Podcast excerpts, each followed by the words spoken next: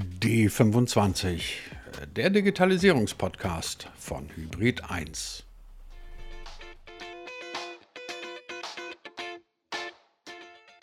Wenn wir von der Digitalisierung in der Medizin reden, dann geht es meistens um 5G im OP, es geht um Roboter, die ferngesteuert von per Video zugeschalteten Medizinern aus der ganzen Welt Eingriffe in einer Präzision vornehmen, die ein normaler Mediziner und ein Normalsterblicher nie im Leben hinbekommen würde. Was man dabei gerne vergisst, sind so vermeintlich ganz banale Dinge. Zum Beispiel der ganze Papierkram. Der Name ist Programm Papier. Ihr ahnt es, man hat jede Menge Zeug dabei, das in irgendwelchen Ordnern abgeheftet ist und irgendwann muss man das alles wieder zusammensuchen. Das geht schon heute. Deutlich einfacher, beispielsweise mit einer App namens Doctorbox, die alles das, was heute unter dem Namen Papierkram firmiert, digital zusammenfasst. Klingt erstmal verlockend, aber auch ein kleines bisschen erschreckend, weil äh, Daten, Datenschutz, was wird daraus, wenn auf einmal alle Gesundheitsdaten in einer App sind? Das und natürlich noch einiges anderes fragen wir heute einen der Geschäftsführer, nämlich Stefan Heilmann. Er ist zu Gast hier in dieser neuen Ausgabe von D25, dem Digitalisierungspodcast von Hybrid 1 gibt's überall gesammelt in allen guten Apps, in denen ihr gerne Podcasts hört. Mein Name ist Christian Jakubetz und ich wünsche spannende 25 Minuten. Steffen Heimann, jeder, der in irgendeiner Weise was mit Gesundheit zu tun hat, und wer ist das nicht, der kennt das. Irgendwo liegen tausend Daten und Sachen und Unterlagen rum, meistens irgendwo noch auf Papier und dann sagt irgendein Arzt, ein Krankenhaus oder sonst was, wir brauchen von Ihnen und dann sucht man wieder und findet nicht. So, jetzt kommen Sie mit Dr. Box und sagen, Geht eigentlich ganz einfach, packt man in eine App. Müssen Sie mir jetzt erklären, wie bekomme ich diesen ganzen Papierscheiß, Entschuldigung, pardon my English, den ganzen Papierkram, wie kriege ich das denn in eine App? Das ist immer heute noch nicht einfach. Wir sind ja ganz am Anfang der Digitalisierung der Gesundheit und der Gesundheitsdaten, Gott sei Dank befeuert durch die Pandemie. Aber Sie haben ja recht, vorher war es Papier und dieses Papier kam per Fax oder per Post. Das waren die Standard-Digitalisierungswege in Anführungszeichen. Ähm, das hat sich und das wird sich auch heute maßgeblich verändern. Ähm, es ist aber immer noch nicht optimal. Das heißt, heute, wie findet man seinen Weg Richtung Doctorbox als zentraler Speicher der Gesundheitsdaten ähm, ist vielfältig. Einmal, indem ich es selbst hochlade. Ich fotografiere es ab, der übliche digitale ähm, Krüppelweg. Ich lade es hoch. Ich stecke eine, ein CT oder ein MRT in den Computer und lade es auf meine Doctorbox hoch, die es dann als Film ganz einfach ohne irgendwelche Software ermöglichen. Eine Möglichkeit. Die andere Möglichkeit ist, die Doktorbox erlaubt Ihnen eine Anfrage beim Arzt, in der Klinik, beim Physiotherapeuten, wo immer Sie auch gerade in, in medizinischer Behandlung sind, ähm, gesichert, wie so eine Art VPN oder einen, einen gesicherten Tunnel. Ähm, der wird per E-Mail verschickt mit einer separaten PIN-Nummer und der Arzt wird gebeten, ähm, diese Daten der letzten Behandlung hochzuladen. Ähm, er wird vorher noch belehrt, in Anführungszeichen, dass die Identität des Fragenden überprüfbar ist, ähm, dass man das auch telefonisch checken kann. Auch das wiederum ist ein Weg, den wir eingebaut haben, um es zu vereinfachen. Wie es in der Zukunft sein wird, wir werden in der Zukunft eine Schnittstelle zur staatlichen elektronischen Patientenakte eines jeden Kassenpatienten oder privaten Patienten, wenn er denn eine hat, Leider ist es kein sehr erfolgreiches Modell bis dato mit äh, 380.000 Nutzern in Deutschland und davon fast zwei Drittel der TK, ähm, also der Technikerkrankenkasse. Und die ultimative Lösung wird werden, wenn ähm, die Schnittstellen, wie Sie das vielleicht aus dem Bankenwesen kennen, heute können Sie Ihre Bankdaten äh, jederzeit verbinden. Ähm, und das ist geregelt worden durch die ähm, PSD2-Direktive in Brüssel. Und diese, ich sag mal, Harmonisierung und Standardisierung der Schnittstellen im, im, Gesundheitswesen wird kommen in Brüssel. Aber bis dahin ist halt noch, läuft ähm, noch ein bisschen Wasser den Rhein runter. Und bis das erreicht ist, müssen wir dem Nutzer, dem digitalen Nutzer, ähm, Brücken finden, Vereinfachungen arbeiten, die uns möglich sind. Wäre in der Tat eine meiner nächsten Fragen gewesen, dass man ja aus dem Gesundheitswesen, mit dem ich jetzt also außer als Patient nicht so wahnsinnig viel zu tun habe, man hört immer so gruselige Geschichten, dass da ganz viel Papier im Umlauf ist und dass das Faxgerät immer noch ähm, in weiten Teilen ähm, dort fröhliche Urstände feiert. Und ähm, das ist einfach alleine deswegen schon wahnsinnig schwierig ist, solche Dinge zu machen. Sagen Sie, Sie haben mehr Einblick als ich logischerweise. Woran liegt das denn eigentlich, dass wir im Gesundheitswesen immer noch so vergleichsweise antiquierte Wege gehen? Da gibt es diverse Gründe für. Das, das Gesundheitswesen hat äh, zum einen einen sehr monetären Grund, nämlich jeder, der eine Leistung im Gesundheitsbringen, also dieser, dieses deutsche Unwort Leistungserbringer, sprich der Arzt, der Apotheker, der, der, der Klinikarzt oder ähnliches, hat Abrechnungskennziffern nachdem er bezahlt wird, entweder von der gesetzlichen Krankenkasse oder von der privaten Versicherung oder von dem Direktzahler. Diese Abrechnungskennziffer, wenn die nicht besteht für eine Tätigkeit, wird diese Tätigkeit nicht ausgeführt. Was heißt das? Wenn Sie 50 Cent bekommen für ein Fax und 0 Cent für ein E-Mail, dann faxen Sie. Das heißt, der Gesetzgeber setzt bestimmte Incentives, über Abrechnungskennziffern. Das ist nun mal, wie das Arztwesen abgerechnet wird in Deutschland. Und ähm, sollte das nicht abrechenbar sein, wird das auch nicht gefordert. Klingt plausibel, ja. Ähm, hat einen sehr menschlichen, monetären, würde ich genauso. Das zweite Thema ist, unser Gesundheitssystem in der Konzeption ist so aufgebaut, dass der Arzt immer im Zentrum allen Handelns gesehen wurde über die letzten 100 Jahre weil er das Wissen getragen hat, er hat die Verantwortung getragen, er hat die Heilung vollzogen und um den Arzt herum wurde ein Ökosystem gebaut.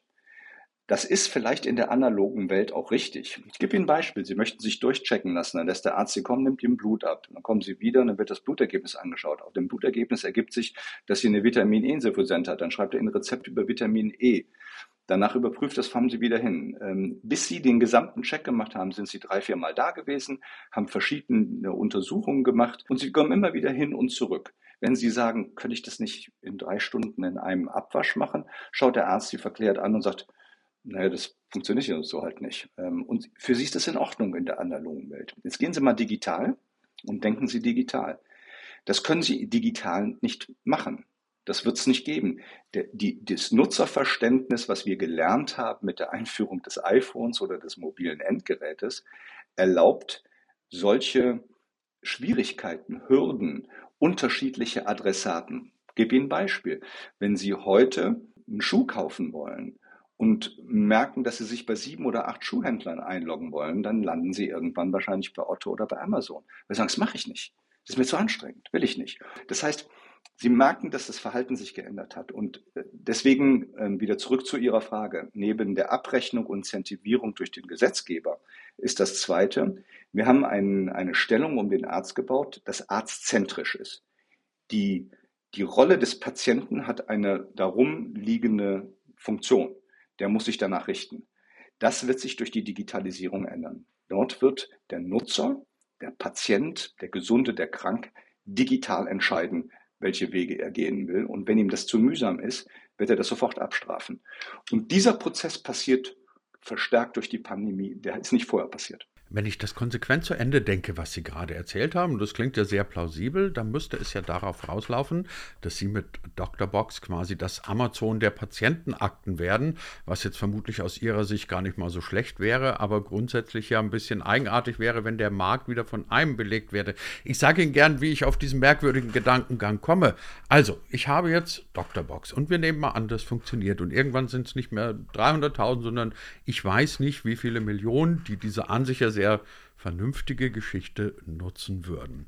Ich könnte mir gut vorstellen, aber wie gesagt, es ist nur mein naiver Gedanke. Da sitzt ein Arzt, der dann irgendwann vielleicht mal Zähne knirscht und sagt, okay, dann machen wir das halt mal alles jetzt digital. Und dann kommen aber dann nicht mehr fünf Patienten, die Doktorbox haben, sondern fünf Patienten mit fünf verschiedenen Ärzten und irgendwann sagt, äh, Ärzten sage ich schon, mit fünf verschiedenen Apps. Und irgendwann sagt der Arzt, wisst ihr was, liebe Freunde, das mache jetzt ich wiederum nicht, dass ich hier fünf verschiedene Apps und, und, und, und Ökosysteme bediene. Ähm, entweder habt ihr alle, sagen wir jetzt in dem Fall Doctorbox, oder ich mache das nicht.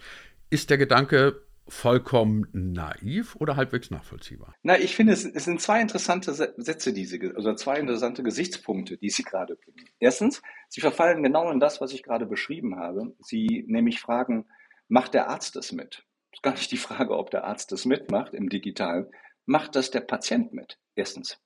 Das heißt, Sie merken, dass Sie auch selbst gerade jetzt in der Beschreibung arztzentrisch argumentieren.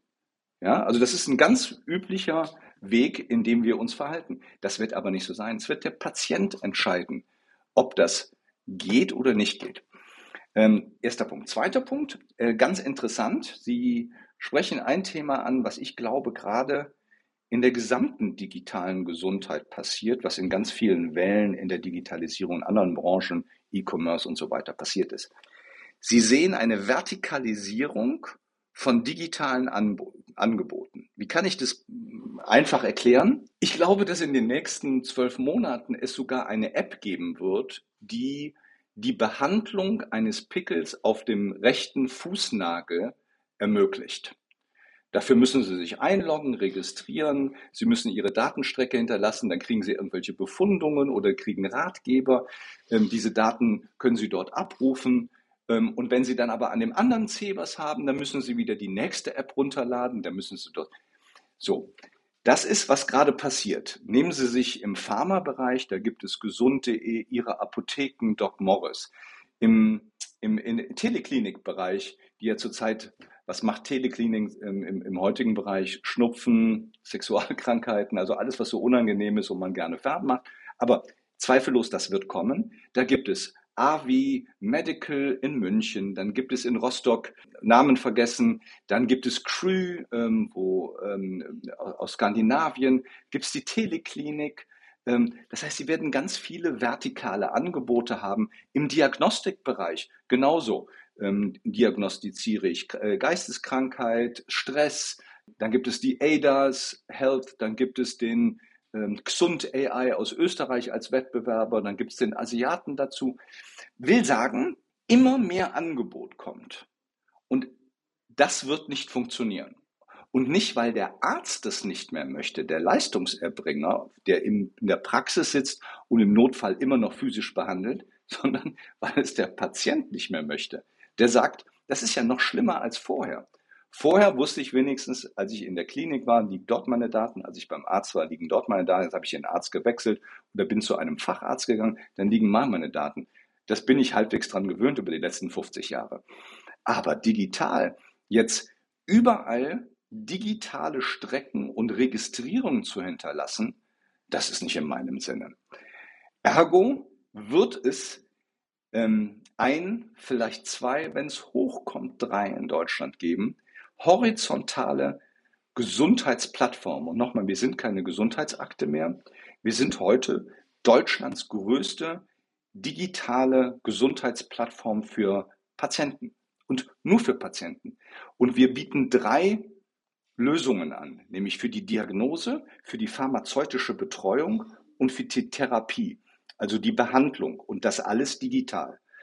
Und diese Breite ermöglicht uns, dass wir eigene Dienste, ein Trockenbluttest für XY können wir selbst machen, aber auch fremde Dienste oder wir können eigene telemedizinische Ärzte anbinden oder wir können aber auch die Teleklinik die Möglichkeit geben, zu uns zu kommen. Warum tun die das?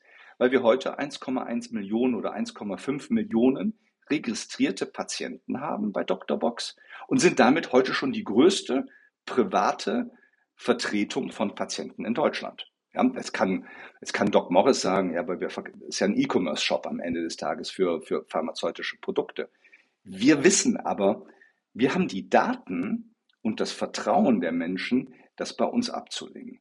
Und jetzt arbeiten wir letztendlich und äh, ihr, und dann bin ich, dann höre ich auch auf zu, zu, zu reden.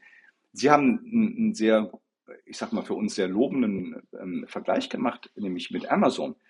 Klar ist Amazon riesig und mächtig und so weiter und so fort. Aber was wir sind, wir sind ein digitaler Gesundheitsmarktplatz wie Amazon.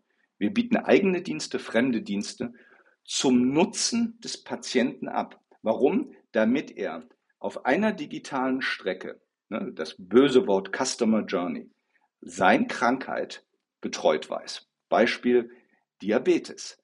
Er kann sein Diabetes-Dokument bei uns einnehmen, erinnert werden. Er kann die Wechselwirkungen gecheckt bekommen. Wenn das Medikament aus wird, er daran erinnert, dass er es neu kaufen will. Mit einem Klick kann er es neu kaufen in der Apotheke, online oder sich zuschicken lassen. Wenn er kein Rezept hat, kann er über die telemedizinische Anbindung, welchen Anbieter wir auch haben, kann er das Rezept anfordern. Ähm, wenn er merkt, er fühlt sich nicht wohl, kann er auf unserem Diagnostikassistenten, wird er gefragt, wie geht's dir? Dann sagt er, ich habe trockene Lippen. Dann wird er nach zehn, fünf oder drei Fragen mit dem Wissen aus der Doktorbox-Akte, oder wir nennen das das Doktorbox-Konto, wird er wissen, ähm, wird der Diagnostiassistent wahrscheinlich sagen, 93 Prozent, ich mache das mal fiktiv, haben Sie eine Vitamin E-Insuffizienz. Was möchten Sie gerne machen? Möchten Sie mit Ihrem Arzt sprechen? Ähm, erste Möglichkeit, also geben wir ihm den direkten digitalen Weg wieder zum Arzt, Termin, Videokonferenz mit dem Arzt. Oder möchten Sie einen Vitamin E Trockenbluttest machen? Dann schicken wir Ihnen den zu. Wenn wir den nicht haben, schicken wir den von jemand anders zu, von der Apotheke oder ähnliches. Aber er kann anklicken, er sieht den Preis oder die Abrechnungsmöglichkeit über die Kasse, falls es rezeptiert, äh, rezeptiert worden ist, ähm, und kann den Test machen. Jetzt kriegt er den Testergebnis. Warum läuft das so gut? Weil der Hersteller des Testergebnisses, des Trockenbluttestes, arbeitet über unseren Login. Das heißt, die Datenstrecke kommt von ihm wieder zurück, wenn der Befund über den Vitamin E-Test. Jetzt ist der rot, weil der nicht gut ist. Er hat viel zu wenig Vitamin E im Körper kommt wieder die Frage von uns, möchtest du mit deinem Arzt sprechen? Will sagen, wir gehen immer mit dem Kunden und dem Patienten mit und geben ihm die Möglichkeit, dass er nicht hunderte verschiedene Apps und Logins machen zu müssen, sondern wir sagen, für dein Krankheitsbild in der Diagnostik, in der Pharmazeutik, in der Therapie, also sprich der Pflege, betreuen wir dich. Und so gut wie wir das digital können und wenn die Übergabe nachher zu einem physischen Termin ist, ja, dann ist es genau auch richtig, dann soll das so gemacht werden. Wenn wir es digital machen müssen, dann machen wir es digital und vereinfachen es für dich. So, ich glaube, ja, das ist ein Amazon-Ansatz, das ist, ähm, und ich glaube, es ist auch der richtige, weil ähm, wie oft werde ich gefragt, sagt, ja, aber wo gibt es denn sowas in der Gesundheit? Da sage ich, in Europa gibt es es nicht. Wir sind die Einzigen, die das zurzeit können. Warum? Wir haben vor vier Jahren angefangen und wussten nicht, wo wir mit Geld verdienen. Wir haben nur Infrastruktur gebaut. Vier Jahre lang Infrastruktur, Dienste angebunden, eigene Dienste gebaut, ähm, das aufgespannt über Diagnostik, rausfinden, testen, screenen, Pharmazeutik, Medikamente und Therapeutik. Also wie behandle ich das? Und das alles digital. Und heute sagt natürlich jeder Patient, ähm, ähm, muss ich eine integrierte Patienten-Journey haben, digital? Ähm, da wird er sagen, weiß ich nicht. ich kenne es gar nicht. Naja, aber lassen, lassen Sie mich trotzdem genau bei dem Thema Customer Journey und, und, und Datenstrecken nochmal kurz einhaken. Also ähm, nun wirft man ja Amazon schon durchaus mal vor, dass, dass, sie, dass sie Unmengen von Daten horten, aber da geht es im Zweifelsfall vielleicht um mein Kaufverhalten und um meine Kreditrate. Ähm, können Sie es nachvollziehen, dass man möglicherweise als Patient erstmal sagt, also wenn ich mir vorstelle, meine gesamten Gesundheitsdaten, die ja nochmal deutlich sensibler sind, sollten sie zumindest sein, als jetzt, welche Bücher ich gerne lese. Ich will eigentlich nicht, oder es macht mir zumindest so ein gewisses Unwohlsein, wenn ich ahne, diese Datenströme fließen irgendwo entlang und ich weiß nicht wo. Also mir macht es Angst und ich finde, das ist ein völlig berechtigtes Interesse. Ich möchte Ihnen dann nur, ich kann Ihnen da zwei Antworten drauf geben und das ist, zeigt ein wenig die Hin- und Hergerissenheit der Deutschen, was das Thema Datenschutz angeht. Wir haben 10.000 Patienten mal befragt. Möchtet ihr eure Daten auf eurem Handy lokal speichern, Gesundheitsdaten, oder bei unserem Server? Was glauben Sie, was die geantwortet haben, die 10.000? Ich gebe Ihnen die Antwort. 80 Prozent haben gesagt, ich möchte sie gerne auf meinem Handy haben und nicht auf eurem Server. Dann haben wir diese 10.000 Patienten einen Zugang gegeben zu Doctorbox. Jetzt glauben Sie mal, was die gemacht haben. Die haben 20 Prozent auf ihrem Handy gespeichert und 80 Prozent auf unserem Server. So, das ist, das muss man natürlich auch äh, einfach mal dieses, äh, der, der Engländer, der würde sagen, walk the talk. Es gibt ein Bedürfnis der Datenschutzheit, aber eine Trägheit in der Umsetzung des Nutzers. Das, damit muss man mitrechnen. Ich glaube aber nicht, dass das bedeutet, dass man ihn dadurch in ein Risiko gehen lassen muss. Und jetzt komme ich wieder zurück zur Doktorbox. Wir, Sie haben alle Daten, die Sie bei uns speichern und die bei uns ankommen, können wir nicht einsehen. Warum? Wir sind nicht wie WhatsApp einfach end-zu-end -end verschlüsselt, wo alle Schlüssel bei WhatsApp liegen in Amerika, sondern wir haben die höchste End-zu-End-Verschlüsselung, die es zurzeit in der Welt gibt, 4096 Bit. Das sind sechs Schlüssel und diese Schlüssel lassen wir erst bei Ihnen.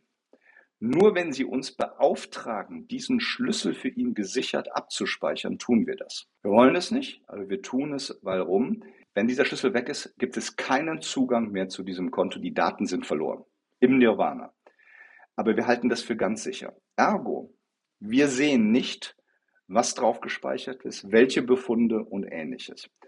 Würden Sie jetzt einen Dienst auf der Doktorbox buchen, also telemedizinisch, entscheiden auch nur Sie, welche Daten Sie mit diesem Dienst teilen, nicht wir. Wir haben keinen Zugang, weder anderen fremden Angeboten ihre Daten zu überlassen. Es können nur der Nutzer selbst. Und der muss entscheiden. Wir glauben, das kann er.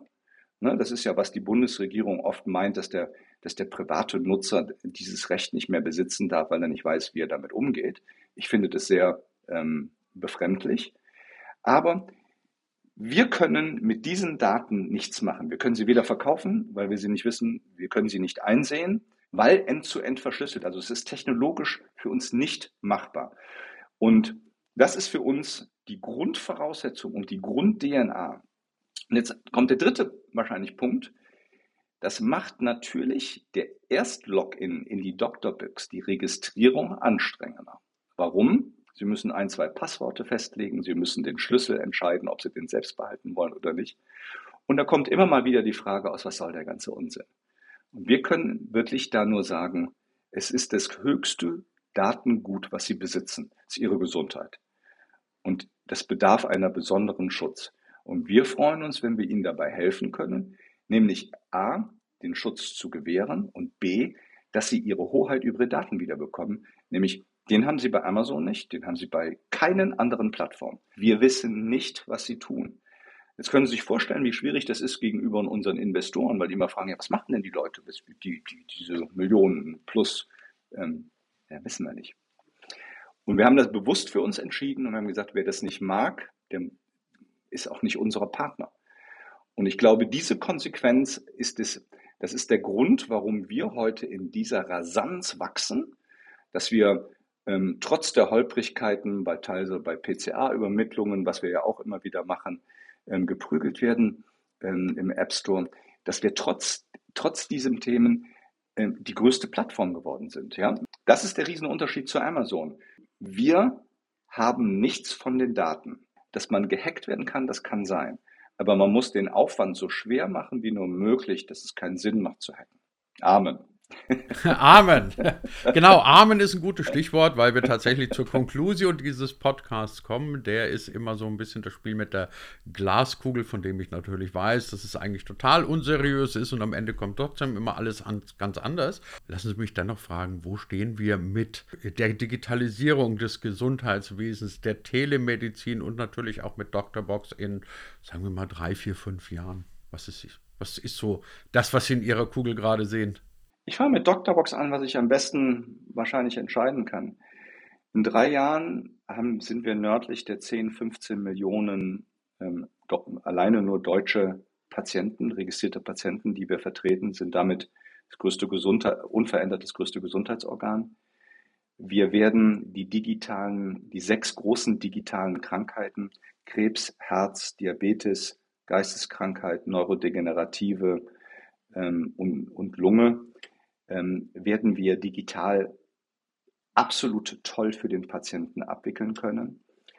Ähm, wir werden in unserem Gesellschafterkreis hoffentlich große Partner haben, wie ähm, Softwareanbieter im Gesundheitswesen, wie pharmazeutische Unternehmen, wie ähm, vielleicht sogar ein staatliches Unternehmen aus Europa oder, oder ein Land oder ähnliches. Wir werden also uns stärken. Wir versuchen ein europäisches Gemeinschaftsmodell aus Dr. Box zu bauen. Ähm, wir werden in drei bis fünf Jahren die Amazons dieser Erde in den Markt eintreten sehen, ähm, mit großer Kraft und Gewalt. Warum? Weil die Regulatoren immer laxer werden. Ähm, sie, die ausländischen Technologiekonzerne werden mit ganz viel Kapital diese Märkte angreifen. Das betrifft Google und Apple genauso, die ja heute die Schnittstellen mobil kontrollieren weltweit in der Pandemie. Also man muss das mal einfach sich vor Auge führen. Die Schnittstelle für das Wort Covid kontrolliert nicht das Bundesgesundheitsministerium oder Brüssel, sondern Apple und Google in Callcentern. Ja, wer den Namen Covid nutzt, braucht, muss an denen vorbeikommen. Dementsprechend werden die eine Riesenrolle spielen in diesem gesund, digitalen Gesundheitswesen. Ähm, ich kann, und jetzt schließe ich ab, ich kann nur eins hoffen, dass wir schnell genug wachsen, genug Partnerschaften bilden können, dass wir bis drei, in drei bis fünf Jahren, wo wir Artenschutz haben, stark genug sind, dass wir uns verteidigen können gegen Google, Apple, Amazon und Co. Ähm, das müssen wir aus eigener Kraft machen. Die Politik wird uns nicht helfen. Das wissen wir. Und ist auch in Ordnung. Muss sie auch nicht. Ähm, und das wird, das ist so mein, mein, mein Zukunftsbild. Heute zu Gast bei uns in der neuen Folge von D25, der Geschäftsführer von Dr. Box, Stefan Heilmann. Herr Heilmann, ganz herzlichen Dank für die vielen spannenden Einblicke. Danke Ihnen, gerne. Hat Spaß gemacht.